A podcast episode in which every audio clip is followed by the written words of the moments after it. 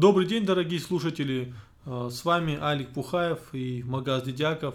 И сегодня мы хотим обсудить э, события 81 года. Приближается 37-я годовщина. И в связи с этим, Магаз, что тебе сказать по этому поводу? А, Добрый день. Ну, я начну с цитаты.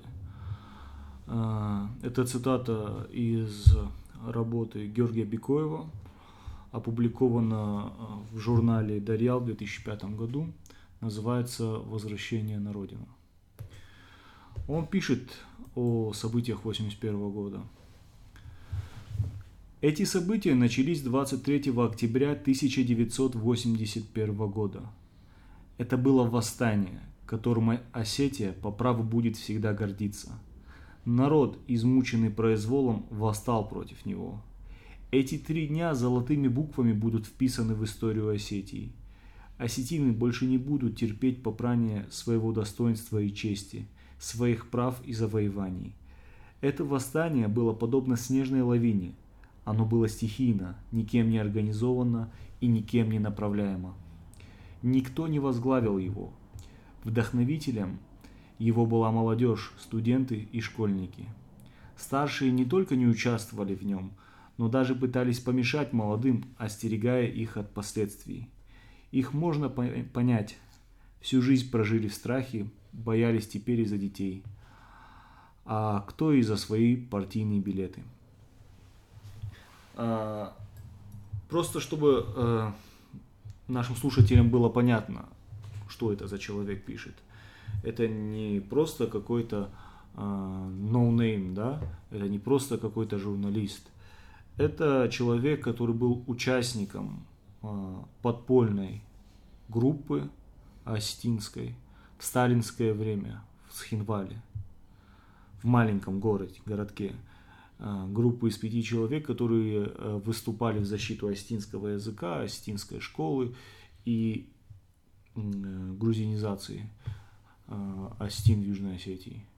То есть э, этот человек имеет моральный вес в нашем народе. И он не зря об этих событиях говорит как о восстании. Э, Мы, наверное, не будем сейчас э, делать хронологию, да, рассказывать о том, что было непосредственно, ну, кому интересно даже, там и в Википедии написано. Это просто у нас э, время уйдет на это очень много. Я бы просто хотел вот сейчас поговорить о последствиях, да, для нас сегодняшних, да, какое они имеют значение. Вот э, ты вот буквально недавно э, публиковал интервью э, С Хажби Кукуевым. Хашби Кокоевым, да, то есть страшная вещь. по еще не все его опубликовали, да.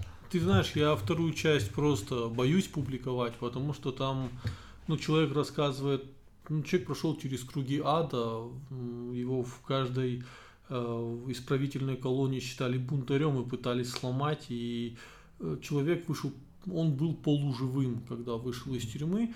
Это, то есть, вот когда ты слышишь эту историю от человека, который все это пережил, ты понимаешь, вот ГУЛАГ и вообще российская советская исправительная система, насколько это была адская машина, абсолютно бесчеловечная, это прямо... Я, я не уверен, что слушателям, которые прослушают это, что у них, ну, это, это серьезная Ты знаешь, когда вот травма. читаешь там Варлама Шаламова, который описывает ужасы там сталинских лагерей, э, вот то, что рассказывает э, Хазби в в 80-х годах, то есть то там небольшая разница на самом деле, казалось бы, да, казалось бы уже в абсолютно травоядное время, абсолютно гуманное, да, и тут происходит такое.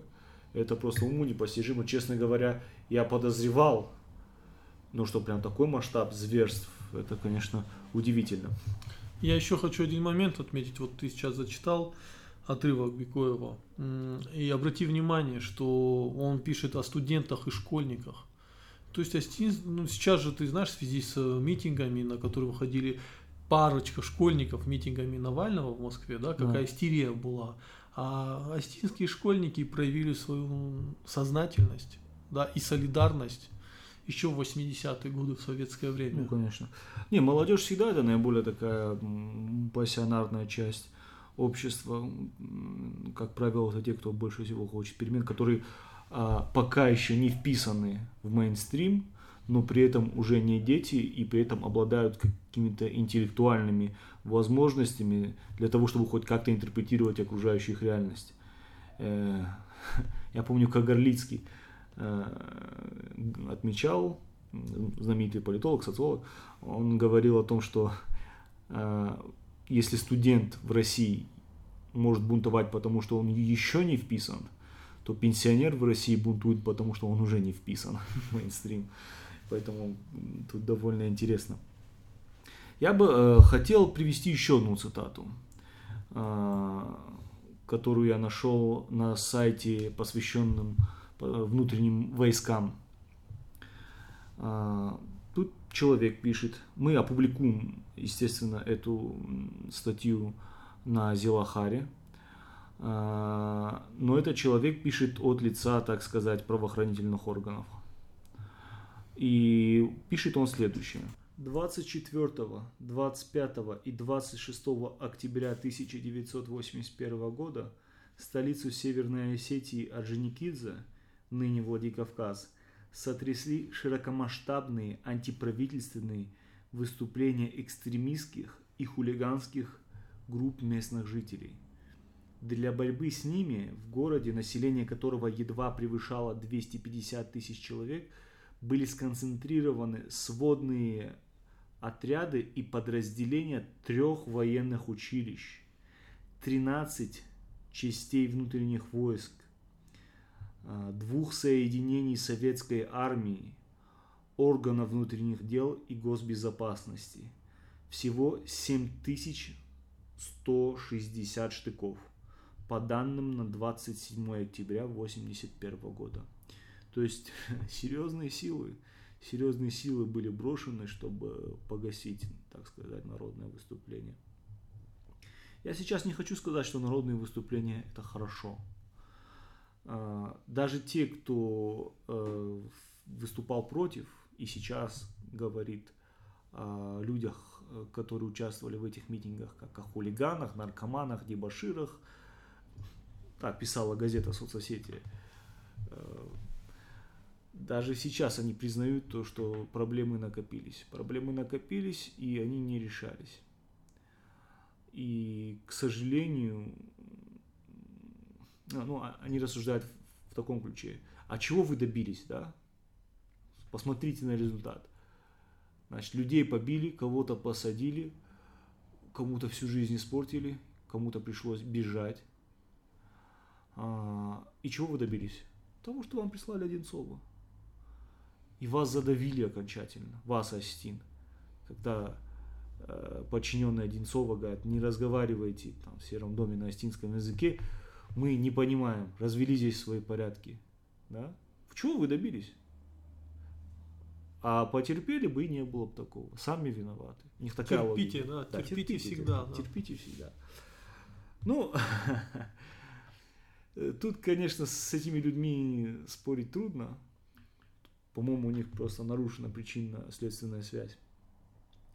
Э, они также говорят, что ушел Кабалоев. Тут э, у меня э, такое мнение по поводу Кабалоева. Кабалоев это один из наиболее недооцененных э, лидеров астинских. Второй, наверное, такой это Симон Такоев – тот, которого не оценили по достоинству, пока еще. Мы будем над этим, конечно, работать, мы будем просвещать людей. Может быть, при Кабалоеве, я так считаю, что Северная Осетия, она в принципе достигла пика своего развития. Действительно, этот человек сделал очень много для нашей республики. И очень плохо, что мы как бы, придали его забвению. А, не нажил он там себе каких-то больших богатств, там умер, ну не скажу, что в бедности, но очень скромным, очень скромно жил, как бы скромно умер. Во Франции домов не имел, на яхтах не катался. Ну, ему тоже многое приписывали, там, она республика Бахортой. Да? Ну, я не скажу, что за его окружением, может и Бахортой. Ну, сам он жил весьма скромно, это как бы все знают. Э, при этом при нем республика, в принципе, промышленность была, работа была, все было хорошо. Я больше скажу, те, кто сейчас, э, так сказать, ностальгируют по Советскому Союзу, точнее, об Осетии внутри Советского Союза, они ностальгируют больше всего по вот, Кабалоевской Осетии, да. По Кабалоевской Осетии, он достаточно долго был в власти. Э, божий, Рокский тоннель, вот лоббирование Рокского тоннеля. Да, да, считается, же? что он как бы был одним из лоббистов Рокского тоннеля, причем, э, что интересно, э, таким тоже лоббистом этих дел тогда еще не существовавшего тоннеля был Симон Такоев. То есть да, да, да, даже тут их объединяет. Дегорцы создали мост между Северной и Южной Осетией. Да, да. Ну, они приложили да, достаточно большое, большие усилия в этом ключе. И действительно, может быть, поведение такое тогда в этих событиях, оно не отвечало... Кабалоева. Э, да, Кабалоева. Оно не отвечало, э, так сказать, тем чаяниям людей, которые собрались на, на площади. Но с другой, я вот, я понимаешь, я очень долго думал на эту тему, почему так вышло. Я еще об этом думал, когда, когда готовил материалы про события в Новочеркасске и про роли Исы Плиева. Это отвечал Кашину, да? Да. А, и там на самом деле очень много таких близких деталей. И я пришел к выводу, что лидеров, лидеров а, регионов, они просто не были приучены э, к тому, как себя вести в таких ситуациях. У них не было вообще никакого опыта. Они просто терялись, когда им приходилось напрямую разговаривать с людскими массами, да еще и заведенными. Э, партийная элита, она утеряла этот навык. Причем, что интересно, что Советский Союз э, это государство, которое создавалось на митингах. Первые большевистские лидеры, они чувствовали себя как рыба в воде в этой стихии народной.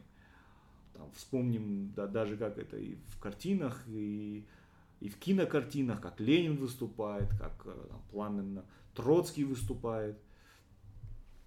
На самом деле такая эпоха трибунов, она закончилась при Сталине, а, потому что Сталин не был там, в отличие от других большевистских лидеров, он не был харизматичным оратором.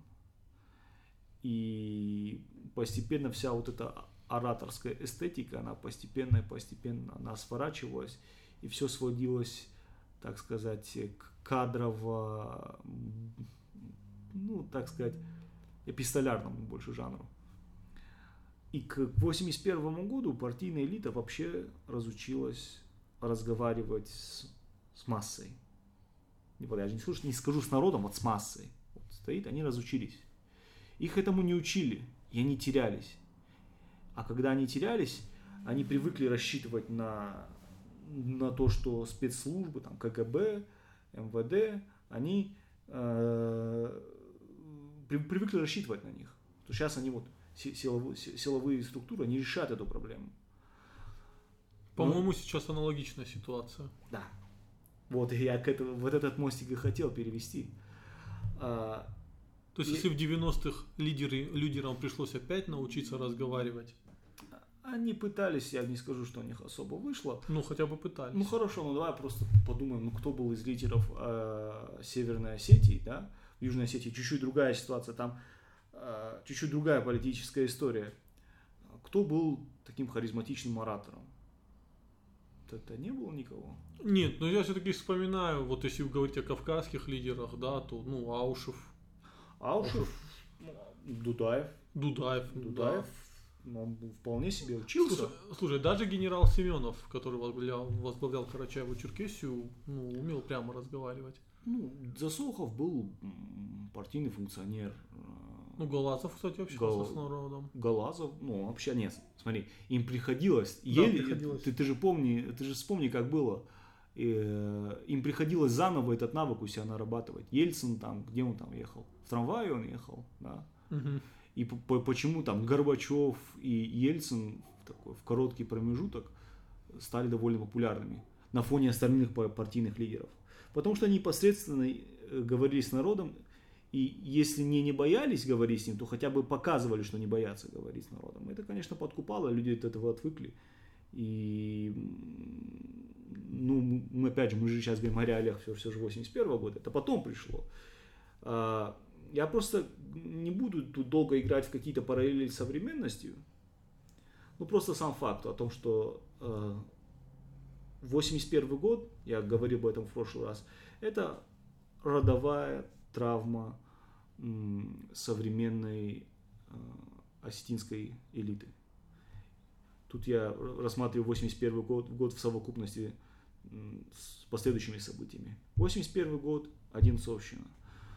Потому что всегда, когда э, здесь, на площади Свободы, какой-то митинг, в памяти людей всегда 81 год. Это как тумблер. Он переключается и... Ага. Если помнишь, э, при тогда еще живом Агузарове, на площадь вышли родственники Скайла. Да, помню, да. Побитого, да? И убитого. Убитого, убитого да. да, за стенках РОВД. А, немногие помнят, но изначально вообще протестующим сообщили, а, то есть, точнее не протестующим, а тем, кто вышел, что его вообще нет в республике Агузарова. Но потом он вышел в компании с Битаровым и, по-моему, с Кисаевым. А, он вышел книга, оказалось, что он все, все-таки был в республике.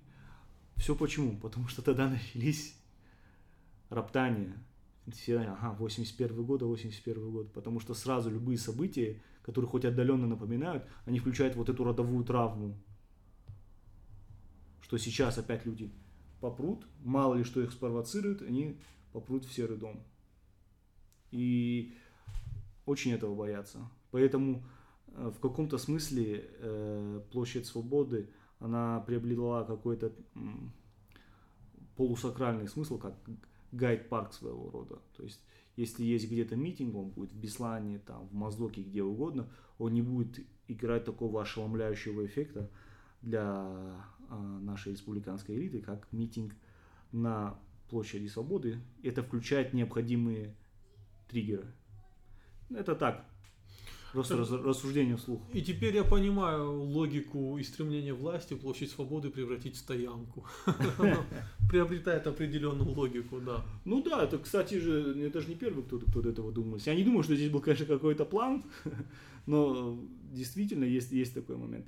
Хотя тут надо учитывать, что я просто, э, помнишь, это в Москве были события, э, когда устроили там типа какой-то праздник, да, и потом, э, когда там был, были беспорядки, люди начали использовать там, то, что использовалось на этом празднике, там всякие э, ну, какие-то приспособления, еще что для того, чтобы швырять ими в полицейских. Ну, это достаточно частично. Я помню, когда Россия проиграла Японии, а, в Москве просто устроили такой бунт, это было страшно. Да, да. 2003, по-моему, или 2002 год. Да, да, это было да, страшно действительно. Вот. И это как бы 81 урок, это такой, э, по 81 год это такой урок для нашей элиты, и она старается его не повторять. И справедливости ради действительно они добиваются того, что он никогда не был больше повторен. И слава богу, здесь ничего нет хорошего в насилии вообще нет ничего хорошего. Но угроза бунта со стороны населения всегда держит власть в тонусе. И когда мы начинали о том, что 8, люди, которые вышли в 81 году, ничего не добились, они добились того, что даже возможность повторения таких сценариев вынуждает власть как-то действовать, выходить, разговаривать с народом, общаться. Они добились того, что в отличие от всех остальных республик Северного Кавказа, власть в Осетии гораздо либеральнее, гораздо травояднее. Ну, это безусловно, если сравнить, что происходит в соседних республиках и Осетию, мы просто белое пятно на Кавказе. У нас тут не убивают журналистов. Да. Еще одна цитата из э, того же произведения Бикоева. Число жертв восстания не уточнено и по сей день. После восстания Кабалоев был снят со своего места. Вместо него прислали из Москвы Одинцова. наступили самые черные дни Осетии. На созванном пленуме обкома было сказано, что осетинский народ любит только себя, ставит себя превыше других народов. Здесь царит дух национализма. Осетины были националистами еще до того, как это стало мейнстримом, да? Слушай дальше. Это была открытая клевета и опорочивание всего осетинского. Правда, некоторые участники пленума возмутились против явного очернения своего народа, но таких было мало, и голос их не был услышан. А, другие молчали, как немые, боясь за свои посты. Участники восстания, попавшие в лапы органов, были осуждены и сосланы в лагеря. Одинцов вел себя как ярый шовинист.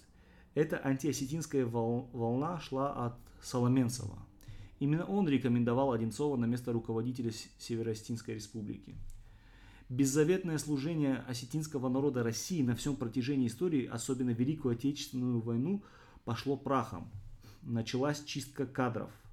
Осетин изгоняли, назначали ингушей, невзирая даже на самую явную профнепригодность. Партию принимали в первую очередь ингушей – очень многих молодых ингушей было внедрено, было внедрено в органы правопорядка. Одним словом, люди, ненавидящие Осетию, начали наводить в ней свои порядки. Это и была советская политика образца 1081 года. У меня такой вопрос. Интересно, эту книгу Бекоева еще не признали экстремизмом? А, не знаю, посмотрим, как, как на наш эфир. Тут еще и нас могут признать экстремистами. А, хотя, опять же, это, это не книга, это в Дарьяле опубликовано. То есть ты представляешь, чтобы сейчас вот такое что-то В Дарьяле нечто подобное опубликовать? Да, это... На, на, насколько сильно поменялся климат э, в стране? Даже за последние сколько там, 13 лет? У меня большая просьба к Алану Сурбаеву, главному редактору. Алан, если можешь, переопубликуй, пожалуйста, вот эту статью Бекоева. Просто интересно посмотреть, что произойдет. Да. Вот, а, значит, какие наши планы на ближайшее время?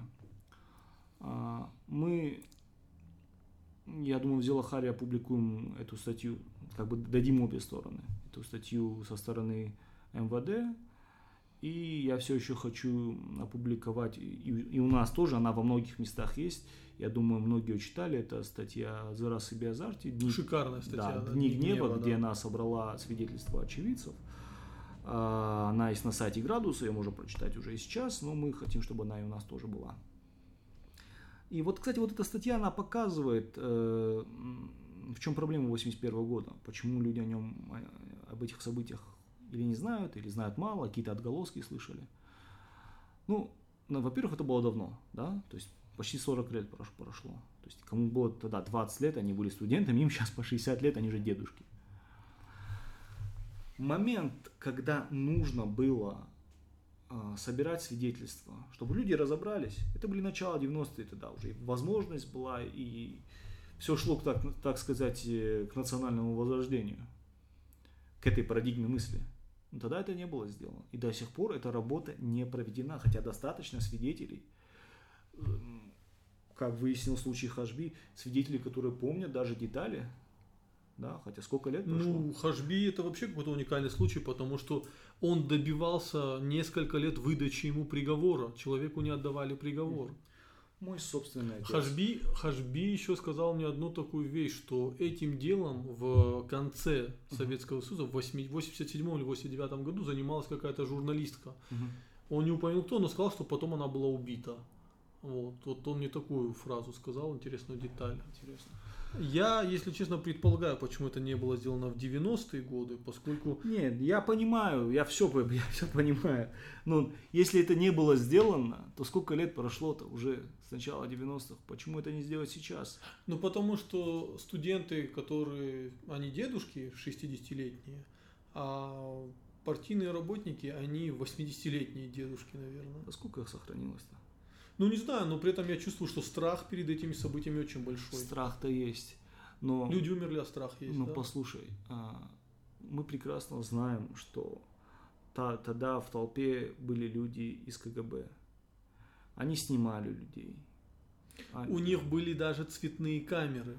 Да, ну все, все прекрасно знают, что, что и, и в архивах ФСБ, И я думаю, где-то в Сером доме тоже хватает документов на эту тему. Ну, многие мне говорили, что их вызывали на э, допросы, и они говорили, я ничего не делаю. И вот прямо им сразу же демонстрировали цветные фотографии, где там человек э, пытается ну, защитить другого человека от того, чтобы его ударил ну, сотрудник. Да? Мгм. Ему сказали, как ты ничего делал? Смотри, ты мешаешь, мешал наводить э, правопорядок. Дубинкой по голове, да. Да. А, опять же, здесь не все забыто. А, если честно, я больше всего боюсь, как вот был вот, помнишь, недавно а, прошла информация о том, что какие-то архивы уничтожали, какие-то архивы ФСБ, по-моему. Да, да, да, помню, помню. Как бы у нас этого не началось. Я, если честно, не исключаю, что они уже были уничтожены. Я думаю, 90-е годы. Я думаю, нет. Просто мы должны просто сейчас зафиксировать, что они есть, что данные о судьбах ваших отцов, дедов, старших братьев, они есть. По, по этим делам пострадало очень много человек. А, да, и я даже свидетельства находил э, участников э, э, военных, по-моему, со стороны военных. А, Я постараюсь найти еще раз э- эти данные, но я их несколько лет назад находил, и они меня куда-то, к сожалению, пропали. Там военные описывают, как в городе фактически ввели комендантский час, и как они патрулируют, а им сверху с пятиэтажки бутылка с бензином. То есть такой уровень был. Ну, это бунт был. Это был мощный бунт. бунт. Это уже было после. Понимаешь, Да. уже, уже всех задавили. Кого можно арестовать, арестовали. Но все равно какие-то вспышки, недовольства, они все равно продолжались. Да. В этом нет, опять же, я повторюсь, не воспринимайте наши слова как призывы к чему-то. Мы А, сейчас говорим лишь об истории. Мы да. говорим об истории. Это история, это наша история. К сожалению, есть силы, которые хотят, чтобы мы забыли это. Но мы это будем помнить. Третьей Мы- силы. Третья сила, четвертая, неважно. Действительно, э, лучше это забыть. Зачем это вам? Да? Я уверен, что даже сейчас э, большой процент из тех, кто ну, нас сейчас слушает, они вообще не понимают, о чем мы говорим. Я поэтому сейчас особо не вдаваюсь в детали, надеясь, то, что они зайдут в интернет и почитают, посмотрят, о чем мы ведем речь. Чтобы они сами это сделали. Мы можем здесь рассказывать, это в одно ухо вошло, в другое вышло. Но если он, человек сам приложит усилия для того, чтобы докопаться, о чем эти два этих сидят тут, рассуждают? Может, они мне врут? Да, я поспрашиваю, да, я у отца спрошу. Может, действительно, ну, папа, что там такое было? Да, он тебе скажет, было такое, вот так-то, так-то. Это же пла- пласт нашей истории, нашей современной. Бекоев говорит правильные вещи. Несмотря на то, что это было насилие, несмотря на то, что это было неправильно, а, мы не должны этого стыдиться. Это был взрыв народного возмущения. А, У него были причины. Причины были праведные. Да, жаль, жаль, что так. Ну, народ довели до этого. И тут я, наверное, уже больше ничего по этому поводу Я не хочу скажу. одну деталь сказать, что отметить еще. А, Приход Одинцова и политика Одинцова фактически стала причиной второй э, страшнейшей трагедии для нашего народа. Это Остино-Ингушский конфликт.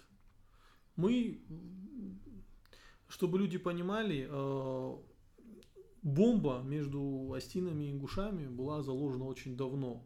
Но Одинцов, он включил именно взрывной механизм. И именно он э, своими усилиями противопоставлял ингушей, осети- э, ингуш- э, ингушей осетинам, делая, э, скажем, вот эту политику, когда из- изгоняли Остин, брали на зло ингушей по Да, факту. да.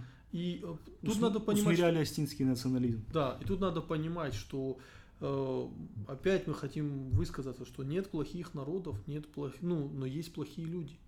И эти люди э, своей политикой недальновидной, они привели к очень плачевным последствиям, которые мы еще будем расхлебывать еще не одну сотню лет. И надеюсь, десятки лет, но все идет к тому, что это будет длиться очень долго. И поэтому я хочу объяснить, что хочу, чтобы люди поняли, что те, кто вышли в 81 году, не они являются причиной того, что дальше произошло с Осетией, а Одинцов. Именно неадекватная, несоразмерная э, э, политика в отношении СТИН после того, как люди проявили, э, люди призвали к власти, к справедливости. Ведь надо понимать, что в первые дни, когда люди вышли в 81 году, они, как и рассказывал Хашби Кукоев, они не хотели бунтовать, они не хотели драться, они просто хотели, чтобы к ним вышел лидер – национальный, власть к ним вышла и сказала, что да, мы видим, что творится несправедливость, и мы поможем вам разобраться. Но агрессивная реакция вызвала агрессию со стороны населения, и поэтому я хочу особо отметить, что агрессия со стороны населения была вызвана идиотской политикой Компартии, ну и Москвы. Осетин настолько сильно тогда задавили. А, во-первых, мы должны понять, что если бы в 1981 году из событий, произошедших, были сделаны адекватные уроки, может быть, 92 -го года и не было. Кто знает. Но э, тогда северных осетин задавили. Плюс еще в Южной Осетии колоссальное давление происходило. Осетинам навязывали, вы националисты. И всегда, когда есть пружина, да, она всегда какой-то обратный эффект. Теперь смотри, что происходит в конце. После уже, когда значит, Советский Союз распадается, а, происходят разного рода процессы, и социологи пытаются эти процессы а, исследовать. Вот у меня есть в руках книга, называется «Центр и региональной идентичности в России». Это 2003 год, Европейский университет в Санкт-Петербурге. Там приводятся вот такие данные.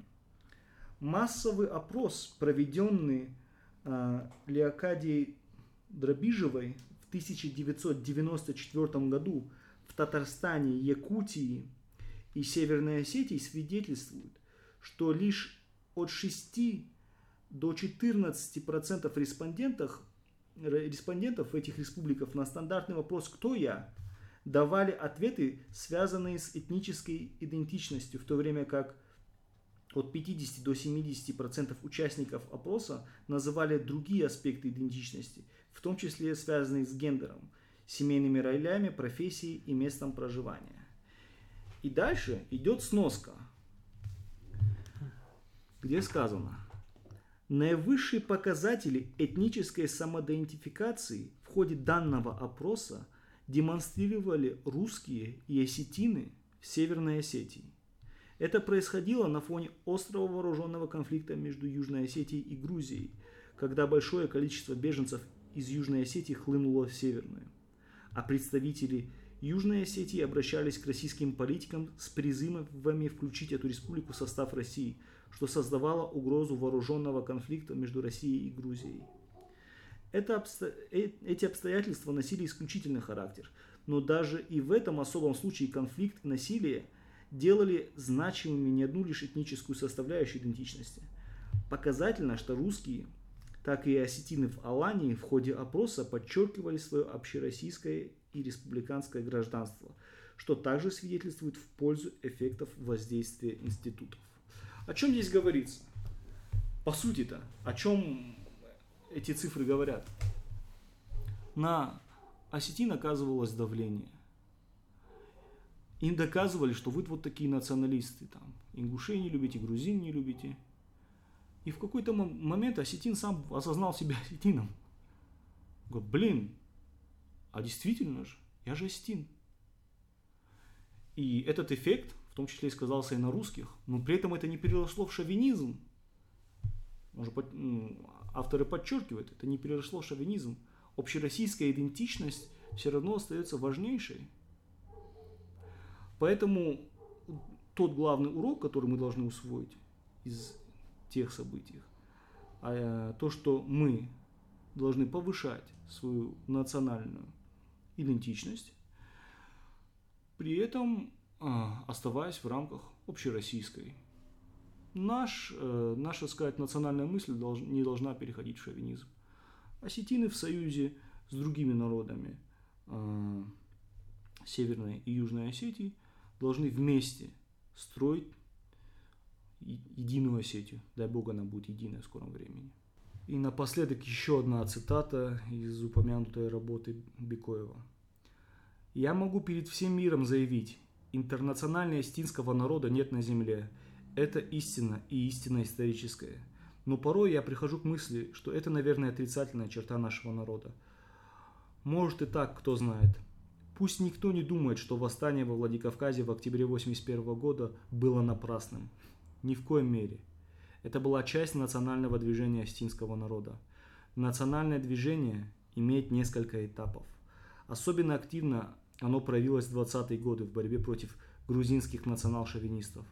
С того времени пошел первый этап. Второй этап наступил в 50-е годы, когда грузинские власти закрыли в Южной Осетии астинские школы и отменили астинский алфавит. Наша лучшая молодежь повела против этого насилия самоотверженную борьбу. Третий этап борьбы за национальную свободу падает на 80-е годы. Восстание 1981 года в Владикавказе и смертельная борьба Южной Осетии против злейшего врага – грузинских неофашистов. У меня вообще есть пожелание э, узнавайте, узнавайте об этих событиях, говорите со старшими, Э, говорите со свидетелями, записывайте это, присылайте нам, мы постараемся все обработать. Нам сейчас нужно, чтобы эта важная часть нашей истории не осталась забытой, чтобы молодое поколение знало об этих событиях и гордилось э, своими родителями и своим народом. Спасибо большое, что слушали нас, что были с нами. Всегда рады читать ваши отзывы, присылайте ваши мысли. Будем на связи.